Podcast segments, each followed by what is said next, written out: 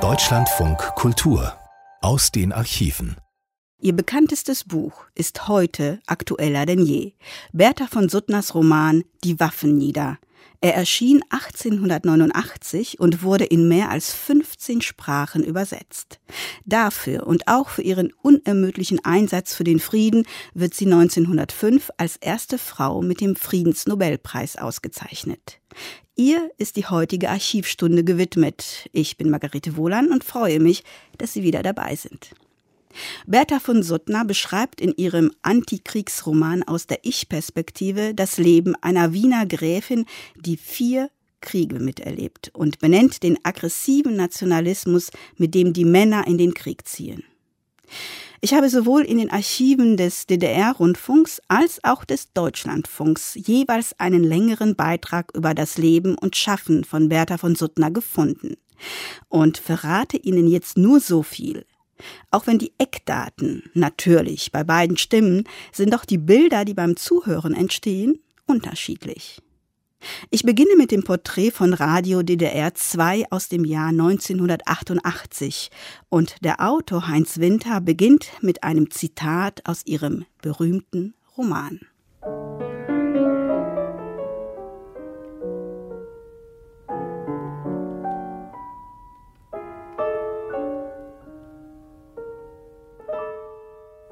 Das einzige Wort, welches noch imstande wäre, das dem Ruin entgegenrüstende Europa zu erlösen, heißt die Waffen nieder.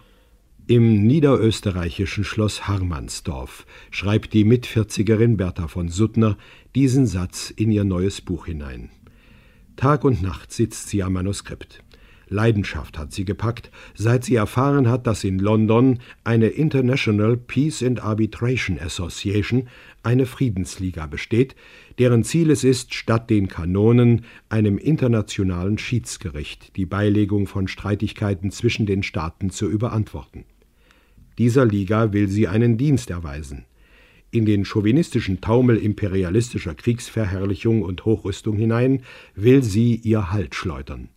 Nicht Hände hoch soll es mir heißen, sondern nur noch Waffen nieder. Sie erstickt förmlich daran, dass die öffentliche Meinung aller Länder den Krieg heilig spricht. Es ist widersinnig, aber er wird zum Erwecker der schönsten menschlichen Tugenden erklärt und als wichtigster Faktor der Kulturentwicklung, als Vater aller Dinge gepriesen. Ihr Buch soll damit Schluss machen. Sie bezeichnet den Krieg als das, was er ist, als die grässlichste Form des Menschenjammers, als Völkermord und Verbrechen. Die schriftstellernde, selbstbewusste Baronin Suttner erspürte das Historische des Moments, in dem sie sich genau hundert Jahre nach der Französischen Revolution und ein Vierteljahrhundert vor Ausbruch des Ersten Weltkrieges zu Wort meldet.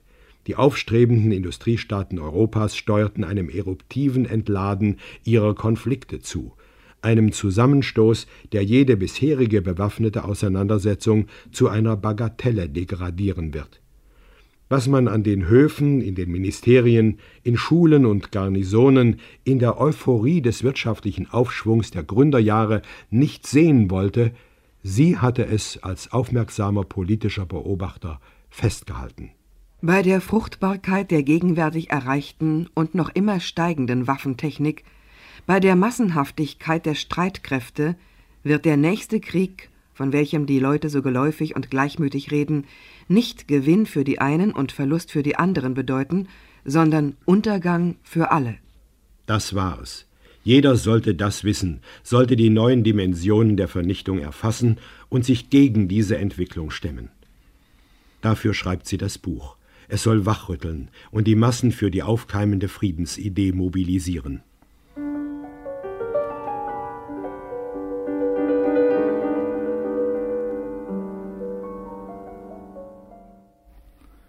Wissenschaftliche Entdeckungen, technisch genützt, das ist der Grundzug der Zeit, in die sich Bertha von Suttner gestellt sieht.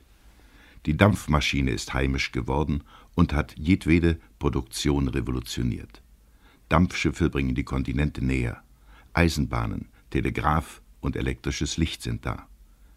Erkenntnisse der Chemie wandeln die Landwirtschaft. Ärzte sprechen von Antisepsis. Röntgenstrahlen machen den menschlichen Körper durchsichtig, und Robert Koch ist dem Tuberkelbacillus auf die Spur gekommen. Darwin veröffentlicht seine aufsehenerregende Lehre von der Abstammung des Menschen aus dem Tierreich. Die revolutionäre Arbeiterbewegung erfährt durch Marx und Engels ihre wissenschaftliche Fundierung. Alles überstürzt sich. Das Automobil taucht auf, elektrische Bahnen fahren, lenkbare Luftschiffe, Flugzeuge, Dynamit. Ein Wirbel von Umwälzungen in nur wenigen Jahrzehnten. Bertha von Suttner ist fasziniert und angesteckt von dieser Entwicklung. Eine freidenkerische, dem Humanismus und dem Kulturoptimismus verpflichtete Intellektuelle ist sie längst eine glühende Anhängerin der darwinschen Entwicklungslehre geworden. Sie sieht in der Explosion der Wissenschaften und der Technik eine die Menschen und die Welt verändernde Kraft. Aber gerade deshalb kann sie nicht umhin festzustellen, dass zerstörerische Kriegsmittel ersonnen werden, die alles bisherige übertreffen. Magazingewehre mit Kanonenschussweite sind in den Händen der Soldaten. Dazu Artillerie mit Explosivgeschossen. Obendrein Nobels rauchloses Pulver, das dem Feind die Abschussstellen verbirgt. Die ersten Unterwasserboote sind da und auch die Eroberung der Luft durch die Kriegstechnik kündigt sich an. Es ist Karl Liebknecht, der kurz nach der Jahrhundertwende diese Situation so charakterisiert. Noch ist nicht lange her, dass Kriege auf gleichem Niveau auf der Oberfläche von Meer und Land ausgefochten wurden. Das gehört der Vergangenheit an. Das Unterseeboot und die kolossal entwickelte Minentechnik ermöglichen den Kampf von unten nach oben. Durch das lenkbare Luftschiff ist nun auch die Luft erobert. Der Krieg kann von oben nach unten geführt werden. Der dreidimensionale Krieg ist heute die kriegstechnische Wirklichkeit. Noch ein anderer hat diesen Eilmarsch der Kriegstechnik mit steigender Sorge beobachtet. Friedrich Engels. Der brisante Rüstungswettlauf, folgerte er, birgt die Gefahr, dass künftig jeder militärische Konflikt in das ungeheuerliche Novum eines Weltkrieges umschlagen könne. 1887 Just als Bertha von Suttner den Plan zu ihrem Antikriegsbuch fasst, schreibt er in die Einleitung zu einem Buch des Kampfgefährten Sigismund Borgheim hinein Ein Weltkrieg von einer bisher nie geahnten Ausdehnung und Heftigkeit wird kommen. Acht bis zehn Millionen Soldaten werden sich untereinander abwürgen und dabei ganz Europa so kahl fressen wie noch nie ein Heuschreckenschwarm die Verwüstungen des Dreißigjährigen Krieges zusammengedrängt in drei bis vier Jahre und über den ganzen Kontinent verbreitet, Hungersnot, Seuchen, rettungslose Verwirrung unseres künstlichen Getriebs in Handel, Industrie und Kredit, endend im allgemeinen Bankrott. Auch davon hat die wissensdurstige und urteilsscharfe Pazifistin Kenntnis genommen. Sie denkt dieses Anwachsen des Wehrwahnsinns sogar noch weiter – Elektrische Mordmaschinen sieht sie kommen, welche mit einem Schlage ein ganzes Heer vertilgen können, und Sprengstoffpillen, die aus Wolkenhöhen herunterregnend in ein paar Sekunden eine Stadt zertrümmern würden. Menschenwerk alles, Produkte seiner Schöpferkraft. Wofür, wozu, was dann, fragt sie. Und es ist ein Wesenszug ihres Charakters und ihrer Weltsicht, dass sie sich nicht niederdrücken lässt, hier an diesem Scheitelpunkt von Aufblühen oder Vernichtung, an den die industrielle Revolution die Menschheit geführt hat, vertraut sie auf den Sieg der Vernunft. Hat sich der Mensch mit den neuen Entdeckungen, mit der Elektrizität, mit der Chemie und mit der Allantriebskraft Maschine nicht auch die Voraussetzungen geschaffen, die Welt endgültig und dauerhaft zu verbessern? Sie sieht die Zeit gekommen, die großen von der Philosophie der Aufklärung sowie von der amerikanischen und der französischen Revolution herrührenden Ideale ins Leben zu setzen. Recht statt Gewalt, Selbstbestimmung der Völker statt Fremdbestimmung durch andere. Anstelle der nationalen kriegerischen Selbstjustiz das internationale Schiedsgericht.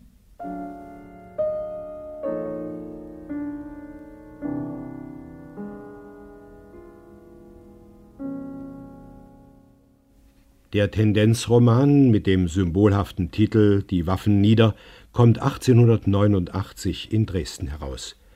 Verleger ist E. Pierson, ein risikobereiter Herausgeber, der literarischen Debütanten eine Art G-Schule bietet. Die Auflagen sind gering, der Verlust würde sich in Grenzen halten. Nun ist Bertha von Suttner zwar keine Anfängerin mehr, und auch Pierson hat sie schon gedruckt, dennoch, bevor die ersten Exemplare in den Handel gehen, teilt der Dresdner der Autorin mit Mein Risiko ist deshalb erheblich, weil der Roman infolge seines bedeutenden Umfanges große Herstellungs- und Vertriebskosten verursacht.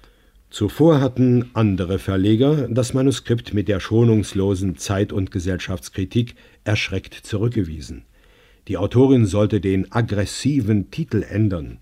Sie sollte besonders kritische Stellen entschärfen, weil es sonst ausgeschlossen sei, dass der Roman in einem Militärstaat veröffentlicht werde.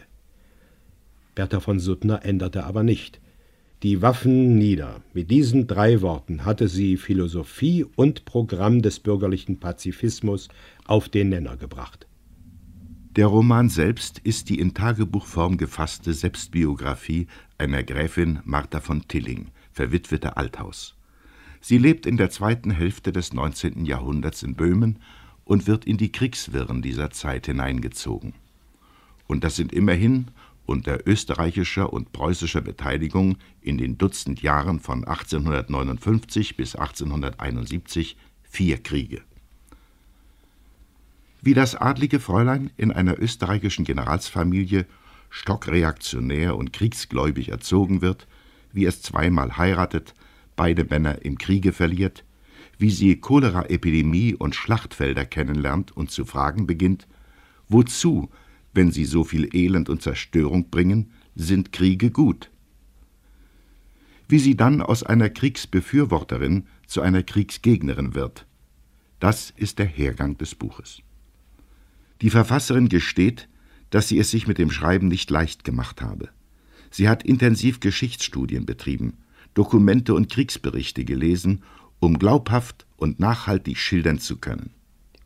In ihren Lebenserinnerungen notiert sie später Während dieser Studienzeit wuchs mein Abscheu vor dem Kriege bis zur schmerzlichsten Intensität heran. Dieses Buch wurde mit seiner Warnfunktion zum Fanal.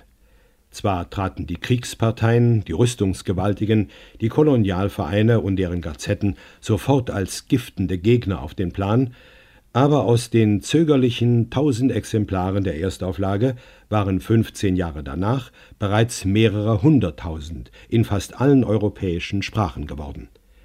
Schon kurz nach dem Erscheinen drückten nicht wenige große Zeitgenossen ihre Bewunderung aus. Peter Rosegger, der österreichische Schriftstellerkollege, bekannte als die Lektüre zu Ende war, hatte ich den einen lebhaften Wunsch, dieses Buch möchte in alle Kultursprachen übersetzt, in alle Büchereien aufgenommen, in alle Schulen eingeführt werden. Es gibt Gesellschaften zur Verbreitung der Bibel. Möge sich auch eine Gesellschaft zur Verbreitung dieses merkwürdigen Buches bilden, welches ich geneigt bin, ein epochemachendes Werk zu nennen. Und Leo Tolstoi, der Russe, der selbst so tiefsinnig über Krieg und Frieden geschrieben hatte, ließ die Dichterin wissen Ich schätze ihr Werk sehr, und es kommt mir der Gedanke, dass die Veröffentlichung ihres Romans ein glückliches Vorzeichen darstellt. Der Abschaffung der Sklaverei war das berühmte Werk einer Frau, der Harriet Beecher Stowe, vorausgegangen. Gott möge es so fügen, dass die Abschaffung des Krieges ihrem Werke folge.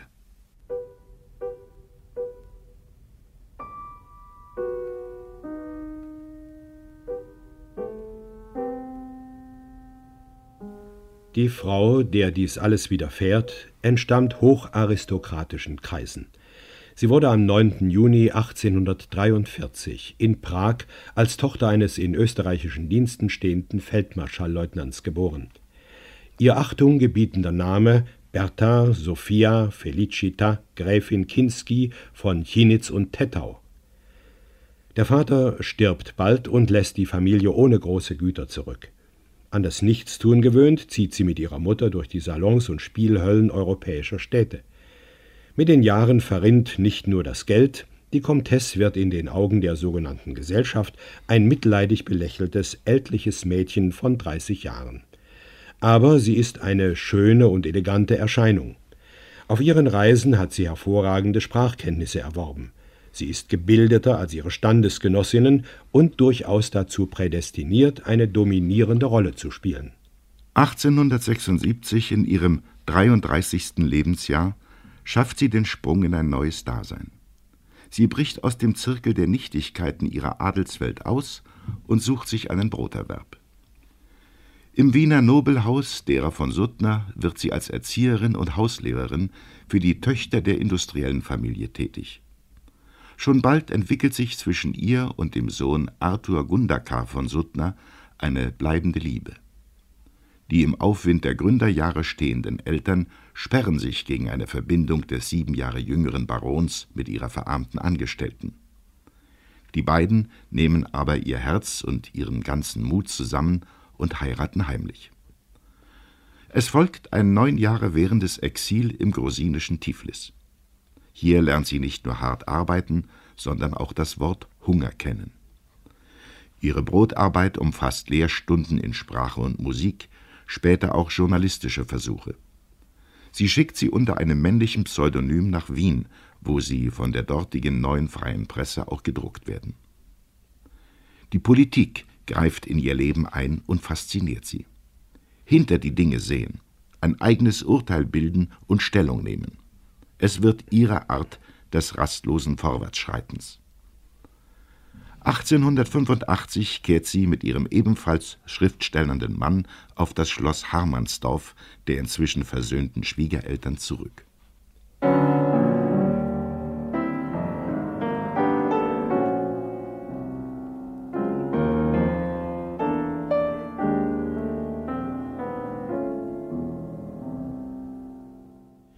Auch für Bertha von Suttner selbst wird die Veröffentlichung des Romans Die Waffen nieder zum Schlüsselerlebnis. Sie gibt ihr mehr oder minder beschauliches Schriftstellerdasein auf und stellt sich ganz in den Dienst der von ihr vertretenen Sache. Sie nimmt das verpflichtende Amt der Vizepräsidentschaft beim Internationalen Friedensbüro in Bern an und nutzt jede Gelegenheit, um auf die Gründung neuer nationaler Friedensvereinigungen einzuwirken.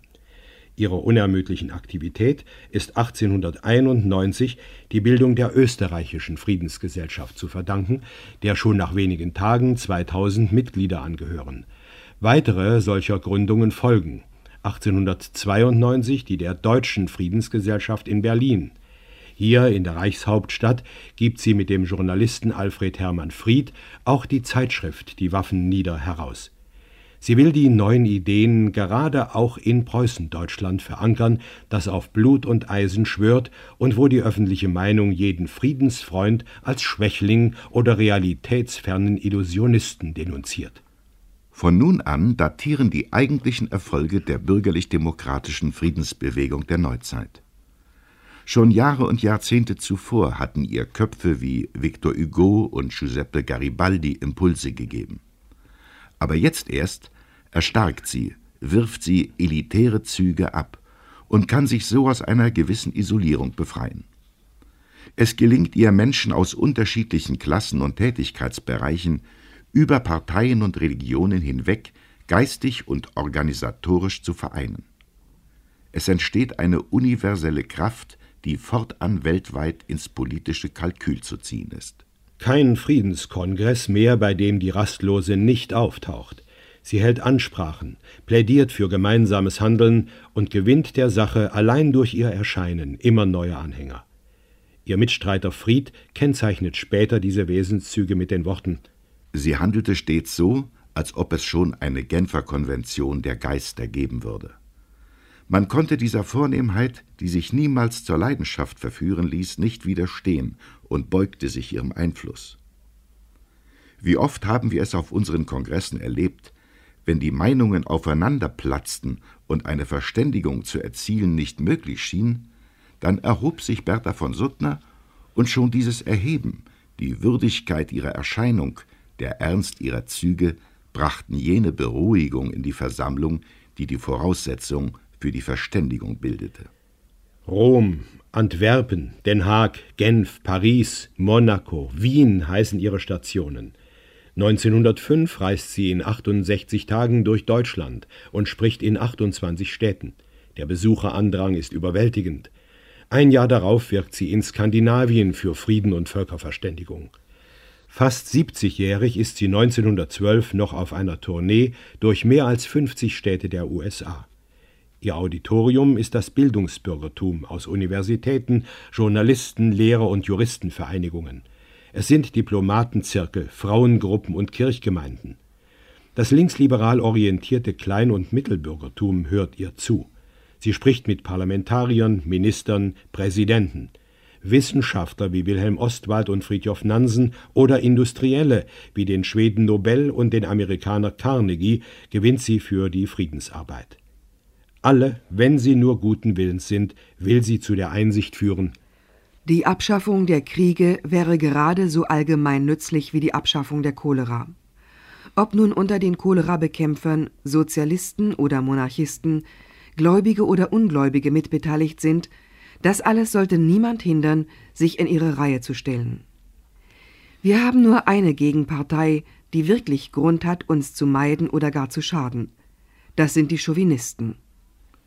Eine große ihrer Zeit registriert Bertha von Suttner jedes politische Geschehen. Sie durchdenkt jede militärische Veränderung, jede soziale Bewegung mit dem Ziel, Konsequenzen für ihre pazifistische Tätigkeit daraus zu ziehen. Überall propagiert sie die Grundforderungen des bürgerlichen Pazifismus. Und dazu zählt für sie auch, dass dem fieberhaften Rüsten durch gleichzeitige und gleichmäßige Abrüstung der Boden entzogen werden muss. Meine Rüstung ist die Defensive, deine Rüstung ist die Offensive. Ich muss rüsten, weil du rüstest. Weil du rüstest, rüste ich.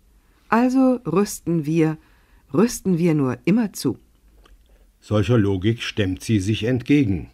Und in ihrem Verständnis und dem ihrer Gefährten war das alles nur durchzusetzen von jenen, denen die Macht dazu gegeben ist, den Regierenden und Monarchen.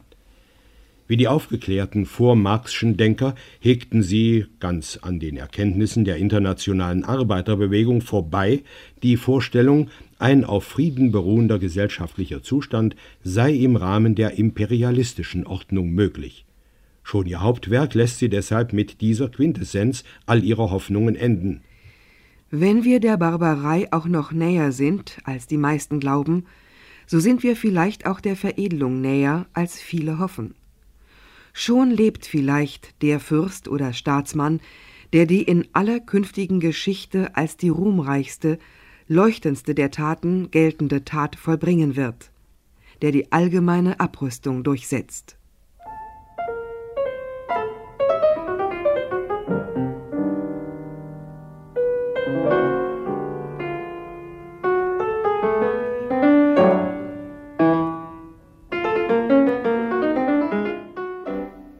Nicht wenige sahen in der waffenstrotzenden Welt von damals einen völlig anderen Weg.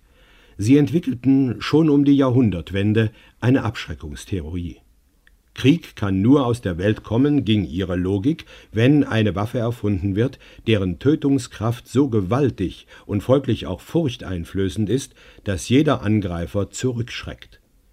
Zu Beginn des Friedenskreuzzuges schrieb Rudyard Kipling nach Wien der Krieg wird so lange dauern, bis ein erfinderisches Genie eine Maschine herbeischafft, welche 50 Prozent der Kämpfenden vernichtet, sobald sie sich gegenüberstehen.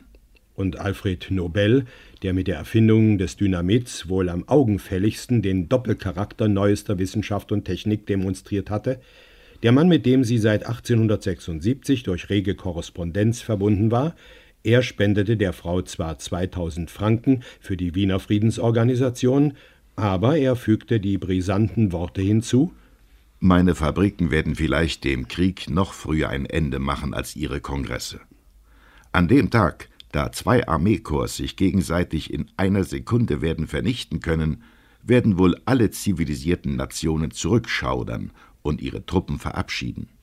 Trotz dieser Ansicht war Nobel zu sehr Humanist, als dass er die Friedensbestrebungen gering achtete. Während einer Bootsfahrt zu Beginn des Jahres 1892 bekannte er der Suttner An der Sache und ihrer Berechtigung, nein, daran zweifle ich nicht, nur daran, ob sie durchgesetzt werden kann. Auch weiß ich noch nicht, wie Ihre Vereine und Kongresse das Werk anpacken wollen. Belehren Sie mich, überzeugen Sie mich, und dann will ich für die Bewegung etwas Großes tun. Die rastlose Agitatorin überzeugte ihn. Am 7. Januar 1893 schrieb er ihr, wohl in Erinnerung an das Gespräch auf dem Züricher See Liebe Freundin, ein gutes Jahr für Sie und Ihre edelmütige Kampagne, die Sie so nachdrücklich gegen die Unwissenheit und Dummheit führen. Ich will testamentarisch einen Teil meines Vermögens für einen alle fünf Jahre zu verteilenden Preis bestimmen. Der Preis soll jenem zufallen, der den weitesten Schritt auf dem Weg zur Befriedung Europas getan haben wird. Am 27. November 1895 ist es dann soweit. Alfred Nobel hebt sein bisheriges Testament auf und fasst ein neues ab. Als Hauptresultat seiner Erfindungen hinterlässt er 93 Dynamitfabriken mitsamt 33 Millionen Schwedenkronen, nach heutigem Wert etwa 700 Millionen Kronen, die er aus diesen Werken erwirtschaftet hat. Über all das verfügt er Das Kapital soll einen Fonds bilden, dessen jährliche Zinsen als Preise denen zugeteilt werden, die im verflossenen Jahr der Menschheit den größten Nutzen geleistet haben. Die Nobelpreise für Wissenschaft, Literatur und Verdienste um den Frieden waren gestiftet.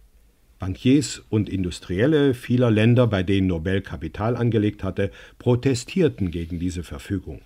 Und es dauerte bis 1901, dass der erste Nobelpreis an Henri Dunant, den Begründer des Roten Kreuzes und Urheber der Genfer Konvention, verliehen werden konnte. Bertha von Suttner nahm den Friedensnobelpreis 1905 als erste Frau entgegen.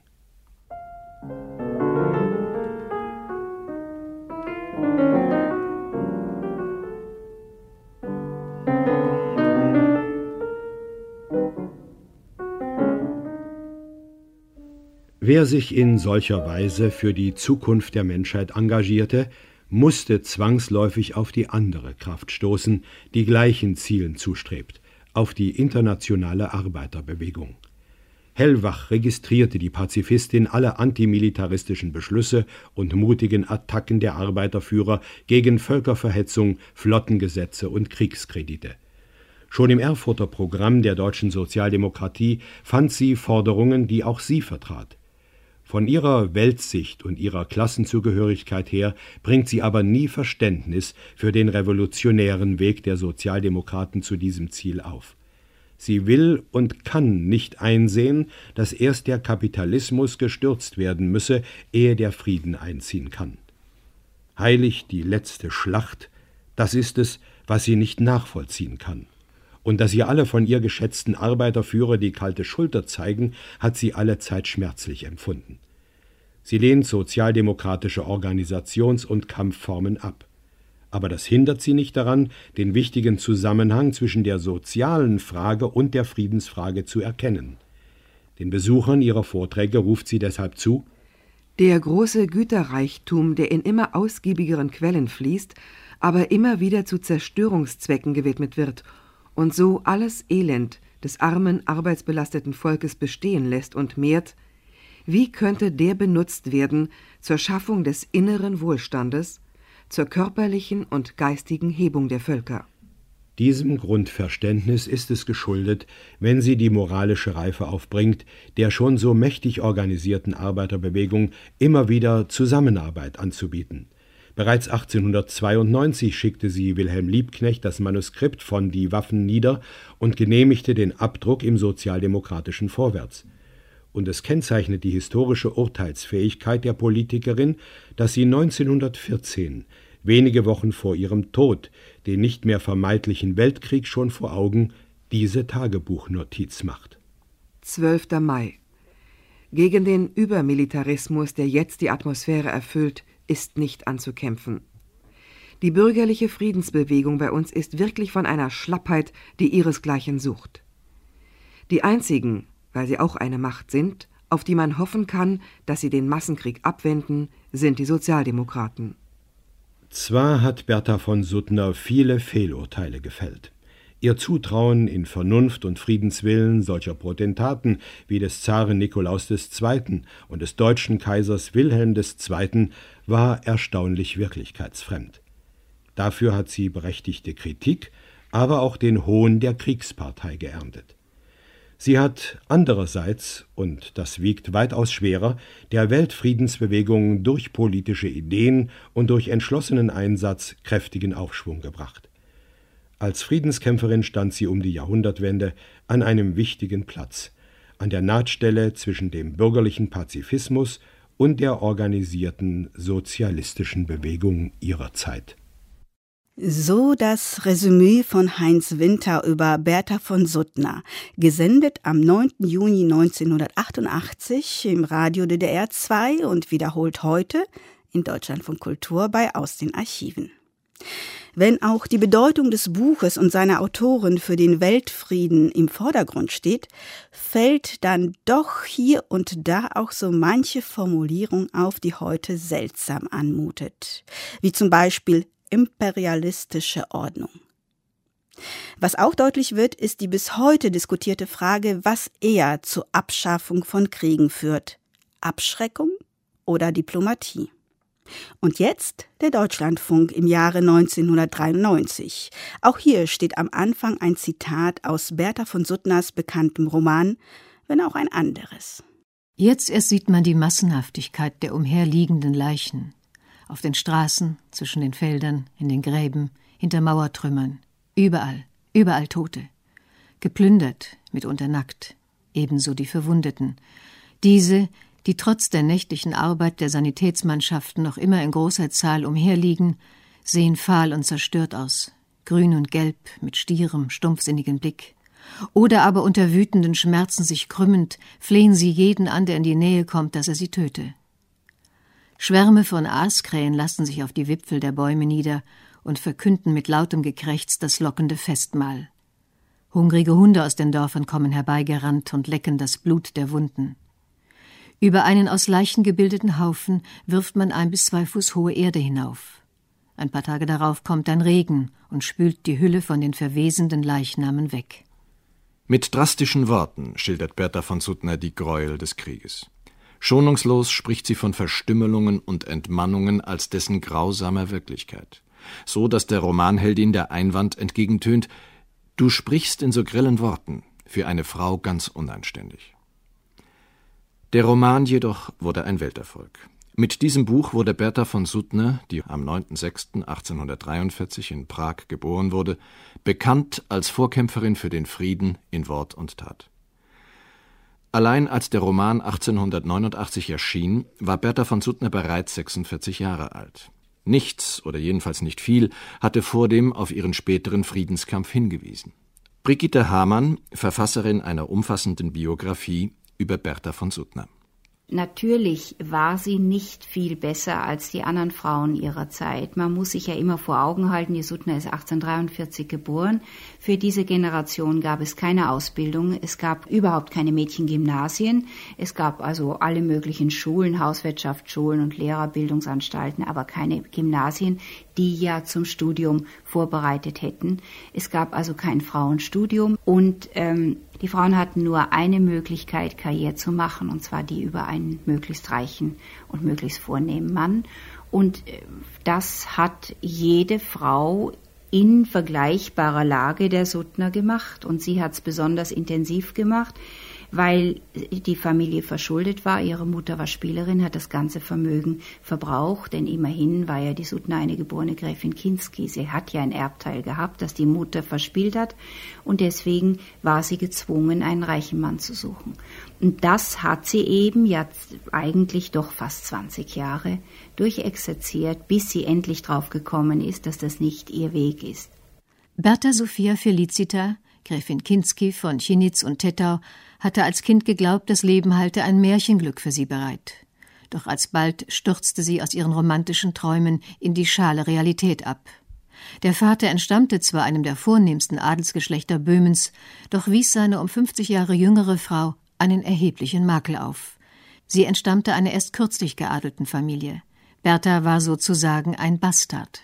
Sie wollte natürlich einen Mann aus der Hocharistokratie. Der war ihr wirklich verwehrt, denn ich meine, der hätte damit seinen Stammbaum verdorben nach den Kriterien des Habsburger Hofes, der ja, die ja viel strenger waren als bei den deutschen Höfen zum Beispiel, musste man eben diese 16 Uhr Uhr Ahnen sämtlich äh, von äh, hohem Adel haben, um hoffähig zu sein. Und die Hoffähigkeit war sehr, sehr wichtig für alle Hofämter. Und da ihre Mutter bürgerliche war, war ihr Stammbaum verdorben und jeder Mann, der sie geheiratet hätte, hätte für die Kinder ebenfalls auch die Hoffähigkeit verloren. Das ist der einfache Grund. Da hing ja auch sehr viel Geld dran. Also in die Hocharistokratie konnte sie nicht heiraten. Sie hat dann eben einen Mann mit Geld gesucht. Da gibt's ja auch dieses Projekt, also die Verlobung mit Gustav Heine Geldern, immerhin der jüngere Bruder Heinrich Heines, der hier in Wien sehr reich geworden ist durch eine Zeitung. Da war sie sehr jung und er war schon ein alt, ziemlich alter Witwer. Und da wollte sie dann nicht mehr. Bei dem ersten Kuss ist sie ihm davongelaufen. Also es gab immer irgendwelche Komplikationen. Dann hat sie sich in Hochstapler verliebt, hat gedacht, jetzt hat sie endlich das große Geld. Aber das war es dann ja wohl auch nicht. Und einer ist gestorben. Und so äh, ging das also hin und her. Mit 30 Jahren ist Bertha immer noch unverheiratet und damit nach den damaligen Kriterien eine alte Jungfer. Um ihrer Mutter nicht länger zur Last zu fallen, tritt sie 1873 schließlich eine Stelle als Gouvernante und Gesellschafterin im Hause des Barons von Suttner in Wien an. Sie soll dessen vier Töchtern einen letzten gesellschaftlichen Schliff geben, bevor diese in die große Welt eingeführt werden. Der jüngste Sohn des Barons allerdings, Arthur Gundakar, 23-jährig und somit sieben Jahre jünger als Bertha, verliebt sich in die Gouvernante und diese verliebt sich in ihn. Drei Jahre währt die heimliche Liaison. Als die Mutter sie schließlich bemerkt, muss Bertha das Haus verlassen. Sie bewirbt sich auf eine Zeitungsannonce als Sekretärin und Haushaltsvorsteherin, wird angenommen und geht nach Paris. Ihr Arbeitgeber ist der Erfinder des Dynamits, der Schwede Alfred Nobel. Er war einer der reichsten Männer seiner Zeit. Der unverheiratete und menschenscheue Nobel, nach eigenen Worten ein Misanthrop und doch äußerst wohlwollend, setzte sich übrigens bereits seit Jahren intensiv mit Fragen von Krieg und Frieden auseinander, und gerade seine eigenen Erfindungen wollte er im Dienst des Friedens verstanden wissen, insofern sie in ihrer Wirkung so abschreckend seien, dass dadurch Kriege überhaupt unmöglich würden. Doch die Begegnung mit Nobel und seinen Ideen fand vorerst ein schnelles Ende. Arthur, der ferne Geliebte, telegrafierte aus Wien, kann ohne dich nicht leben. Und Bertha von Suttner entschied sich für ein Leben in Unsicherheit und Unkonventionalität. Denn Arthur war mittellos, wenn er gegen den Willen seiner Eltern heiratete. Und zudem ohne Beruf. Sie hat ihn noch heimlich geheiratet und dann äh, ist sie mit ihm nach Georgien gegangen, weil da eine Spielerfreundin, eine Roulette-Freundin ihrer Mutter lebte, die Fürstin von Mingrelien. Sie wusste nicht, wohin sonst, denn in Österreich hätten sie nicht bleiben können, da hätte Arthur ja erst zum Militär gemusst. Sie war in dieser Ehe immer gezwungen, den stärkeren Part zu übernehmen. Denn äh, Arthur, der wirklich sehr weich und charmant war, hatte aber auch keinen Beruf und kein Geld. Das heißt, sie war die Ältere, sie war die Gescheitere, also das, was gemeinhin der Mann im 19. Jahrhundert war.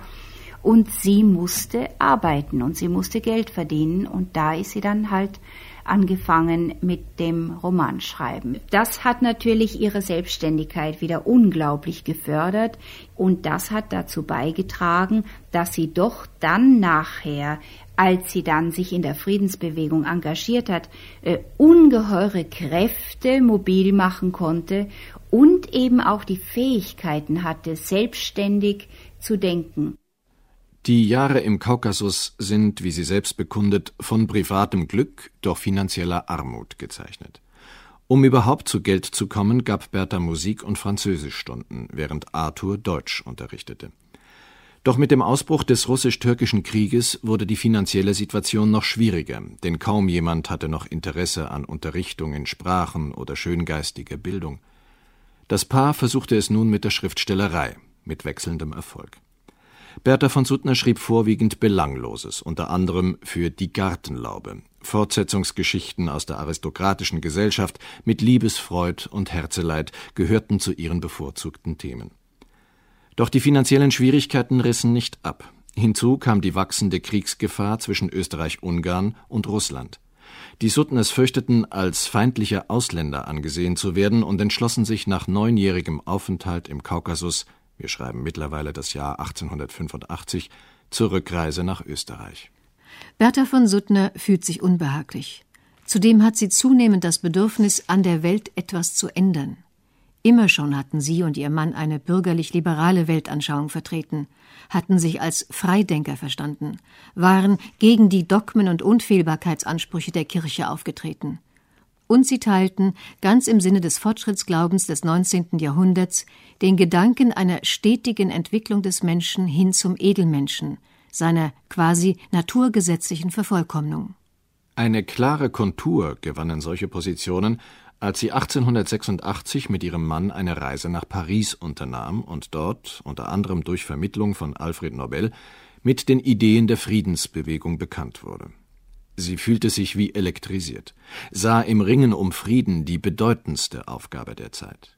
Sie hat im Haus des Schriftstellers Alphonse Daudet in Paris wirklich die erste Information bekommen, dass es eine solche organisierte Friedensbewegung als Solidarität der Völker, aller Völker gibt.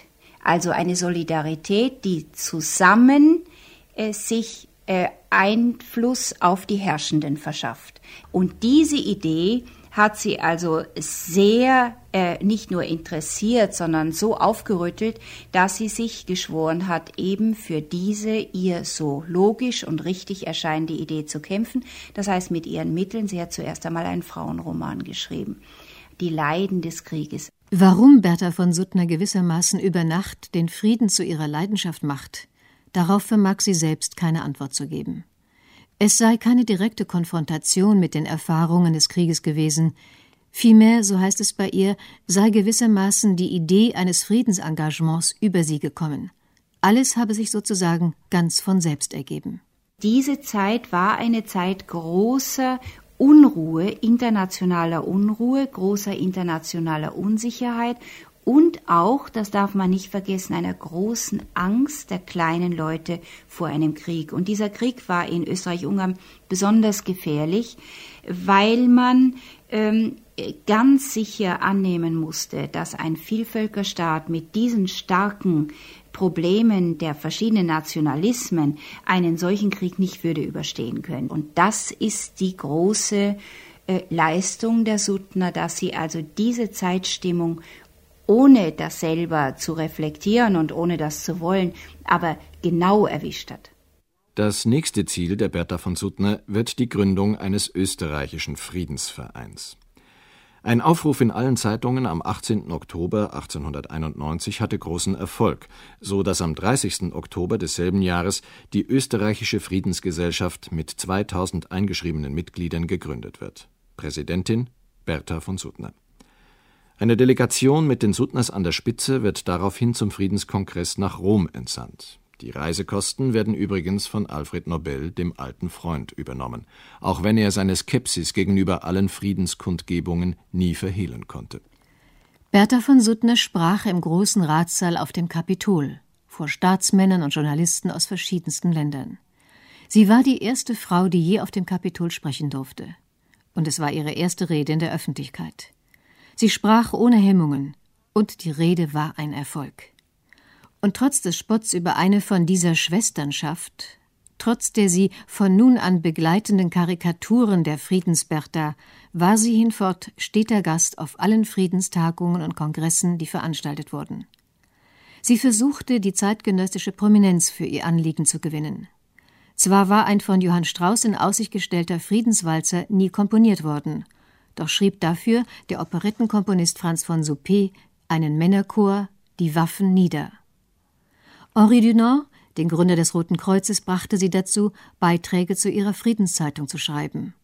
Und die Dichterin Marie von Ebner-Eschenbach spendete Geld, ohne sich allerdings öffentlich in der Friedensbewegung zu engagieren. Den Schriftsteller Peter Rossiger bestürmte sie so lange, bis auch er einen Vortrag auf einer ihrer Friedensversammlungen hielt. Und übrigens gehört auch Karl May zu ihren Verehrern und verfocht in Vorträgen ihre Ideen. Zunehmend verkörperte Bertha von Suttner so etwas wie eine moralische Instanz, die die Politik nicht im Sumpf von Militarismus und Machtgelüsten untergehen lassen wollte. So bezog sie neben ihrem pazifistischen Engagement auch Position gegen den wachsenden Antisemitismus und arbeitete an einem von ihrem Mann gegründeten Verein zur Abwehr des Antisemitismus mit Zudem bezog sie Position für eine Emanzipation der Frau und glaubte, Beide Geschlechter müssten sich entgegenkommen, um dem Ideal des Edelmenschen näher zu kommen. Doch ihre Ideen sprachen nur eine Minderheit an. Sie galt als geradezu frauengefährdend, wurde von katholischer Seite als der Typus eines gottentfremdeten Kulturweibertums beschimpft.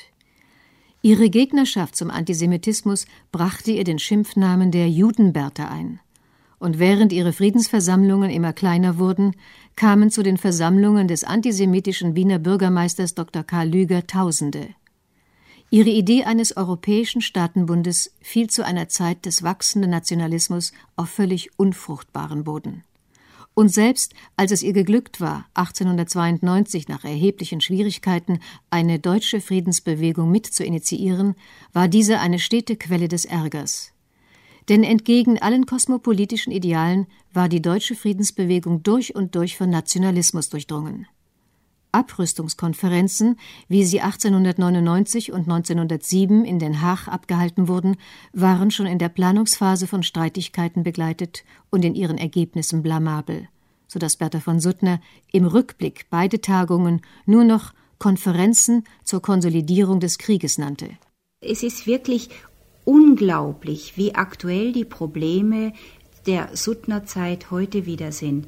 Denn es war die große Auseinandersetzung auch innerhalb der Pazifisten, ähm, wie man, auf welchem Weg man den Frieden erreichen kann. Also wirklich durch internationale Kongresse, wie das die Suttner sich vorgestellt hat, mit, mit Vorträgen, mit Zeitungsartikeln und so. Sie hat immer gesagt, was sollen wir anders tun? Wir haben keine Kanonen, wir haben nur unser Wort, sonst haben wir nichts. Ihr gegenüber aber steht dann die Meinung vom Alfred Nobel. Er hat auch für den Frieden gearbeitet, aber auf dem Weg der Abschreckung. Sie hat nicht aufgegeben. Sie hat bis zum Schluss nicht aufgegeben, obwohl sie wusste, dass die Leute ihre Friedensbotschaft eigentlich nicht wollen. Der politischen Depression entsprach durchaus Berthas persönliche Lage. Im Großen und Ganzen fühle ich mich nicht glücklich, hatte sie um die Jahrhundertwende ihrem Tagebuch anvertraut. Die Familie war in einer desolaten finanziellen Situation, Bertha finanzierte sich weiterhin durch das Schreiben von kaum gelesenen Trivialromanen, während ihr Mann gar nicht mehr gedruckt wurde. Zudem schien jener Probleme mit der Popularität wie auch mit dem Alter seiner Frau zu bekommen. Jedenfalls war er seiner jungen Nichte Marie-Louise von Suttner äußerst zugetan. Schließlich starb er 52-jährig im Jahre 1902 und Bertha zog, arm und erstmals ohne Personal, in eine kleine Wiener Wohnung. Sie, die in einer Umfrage dieser Zeit als die bedeutendste Frau der Gegenwart bezeichnet worden war, weiß ihren Ruhm kaum zu schätzen.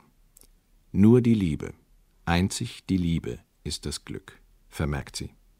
Zugleich bemerkt sie schonungslos den Verfall ihres Körpers. Sie schreibt Das Hässlichwerden nimmt schon bedeutende Proportionen an. Doppelkinn, es wäre für mich besser, nicht allzu lang in Ruinen zu zerfallen und so dicke rote Hände wie die meinen jetzt zu werden sich anschicken. Mein hässlich werden, mein Schwachwerden darf der Welt nicht gezeigt werden. Ja, es ist wahr, Minister und Staatsmänner und Gelehrte wirken bis über die siebzig. Das ist man aber gewohnt, während die Frau im öffentlichen Leben noch etwas Neues ist und der Begriff altes Weib, der ja ganz etwas anderes ausdrückt als der durchaus nicht äquivalente alte Mann, kommt noch dazu. Doch trotz solcher Selbstschmähungen steht ihr die größte Ehrung noch bevor, die Verleihung des Friedensnobelpreises im Jahre 1905. 1896 war Alfred Nobel gestorben. Der steinreiche Mann, der es für unstatthaft gehalten hatte, sein Vermögen den Verwandten zu hinterlassen, hatte die Friedensbewegung in seinem Testament bedacht. Doch nicht nur das. Aus den Zinsen einer Summe von 35 Millionen Kronen sollten jährlich fünf Preise an Personen zu verteilen sein, die sich um das Wohl der Menschheit verdient gemacht hätten. Der fünfte, der Friedensnobelpreis, sollte vom norwegischen Parlament bestimmt werden. Bertha von Suttner ließ in einer recht indezenten Weise keinen Zweifel daran, dass ihr der Preis gebührte. Doch das sollte dauern. Zunächst prozessierten die Erben Nobels gegen das Testament, so dass die Verleihung der Preise vorerst ausgesetzt wurde. Hinzu kamen Spannungen zwischen Norwegen und Schweden, das die anderen vier Preise verleihen sollte, was die Verleihung wiederum hinauszögerte. 1901 schließlich kam es zur ersten Preisverleihung. Er ging wieder erwarten an den Gründer des Roten Kreuzes, Henri Dunant, sowie den Franzosen Frédéric Bassy, den Gründer der modernen Friedensbewegung. Ebenso in den nächsten Jahren ging Bertha von Suttner leer aus, bis schließlich im Herbst 1905 die ersehnte Depesche aus Christiania eintraf, die sie als Preisträgerin auszeichnete. Sie war so sicher, dass sie der Erste ist, der diesen ihren Preis auch dann bekommt. Und sie hat doch kein Geld gehabt und sie hat das Geld gebraucht, um, sie wollte ja auch Flugblätter drucken, sie wollte Bücher veröffentlichen, sie wollte mehr Propaganda machen für den Frieden und immer fehlte es am Geld. Und dann kamen die ersten Nobelpreise, die vergeben wurden und die haben selbstverständlich Männer gekriegt. Und ähm, der Storting in Oslo, also Christiania war das damals, war sehr, sehr misstrauisch gegenüber Bertha von Suttner, die wohl auch ein bisschen zu rechthaberisch ihren äh, Preis eingefordert hat. Und sie war damals schon eine recht alte, sehr dickliche Matrone, sagt man mal. Und es, sie ist sehr fordernd aufgetreten und sie hat sich damit keine Freunde gemacht die äh, Leute, die also in der Jury saßen, haben nicht recht äh, geglaubt, was sie gesagt hat. Sie war es, die Alfred Nobel dazu gebracht hat, den Friedensnobelpreis zu stiften. Das war ganz klar, aber das wird heute noch von manchen Nobelbiografen bestritten. Es ist also heute noch ein, äh, eine Diskrepanz zwischen den äh, Nobelbiografen und den Suttner-Biografen. Bis zum Ende ihres Lebens blieb Bertha von Suttner eine unermüdliche Streiterin für den Frieden. Während sie in Österreich verspottet wird, genießt sie im Ausland hohes Ansehen. Sie reist viel. 1908 zum Friedenskongress nach London. Und noch 69-jährig unternimmt sie ihre zweite Reise in die USA, wo sie in mehr als 50 Städten Vorträge hält. Amerika wird ihr zum Land der Hoffnung. Doch die europäische Lage verdüstert sich zusehends. Zwar äußert Bertha von Suttner noch im Mai 1913 Hoffnungen auf eine europäische Konföderation, doch dies stößt kaum mehr auf Resonanz. Spendenaufrufe zur Stärkung der Friedenspropaganda ergeben beim ersten Mal 60 Kronen, später nur noch eine einzige. Zunehmend wird mit dem Ausbruch eines großen Krieges gerechnet. Die Staaten forcieren immer hektischer ihre Aufrüstung. Europa eilt mit großen Schritten und Hurrageschrei auf den Krieg zu. Am 21. Juni 1914 stirbt Bertha von Suttner mit 71 Jahren an Krebs. Am 28. Juni löst das Attentat von Sarajevo den Ersten Weltkrieg aus. Ingeborg Breuer über die Pazifistin, Friedensforscherin und Schriftstellerin Bertha von Suttner, gesendet im Deutschlandfunk am 9. Juni 1993. Nächsten Samstag dreht sich alles um diese Frau. Seine Exzellenz, Herr Präsident, meine lieben Descamisados, Besitzlose unseres Vaterlandes. Es ist für mich eine große Freude, euch Descamisados hier wiederzutreffen, so wie bei anderen Gelegenheiten, bei denen das Volk sich versammelt hat. Eva Perón alias Evita, die First Lady Argentiniens von 1946 bis zu ihrem frühen Tod 1952. Mehr dazu in einer Woche. Ich bin Margarete Wohlan. Machen Sie's gut.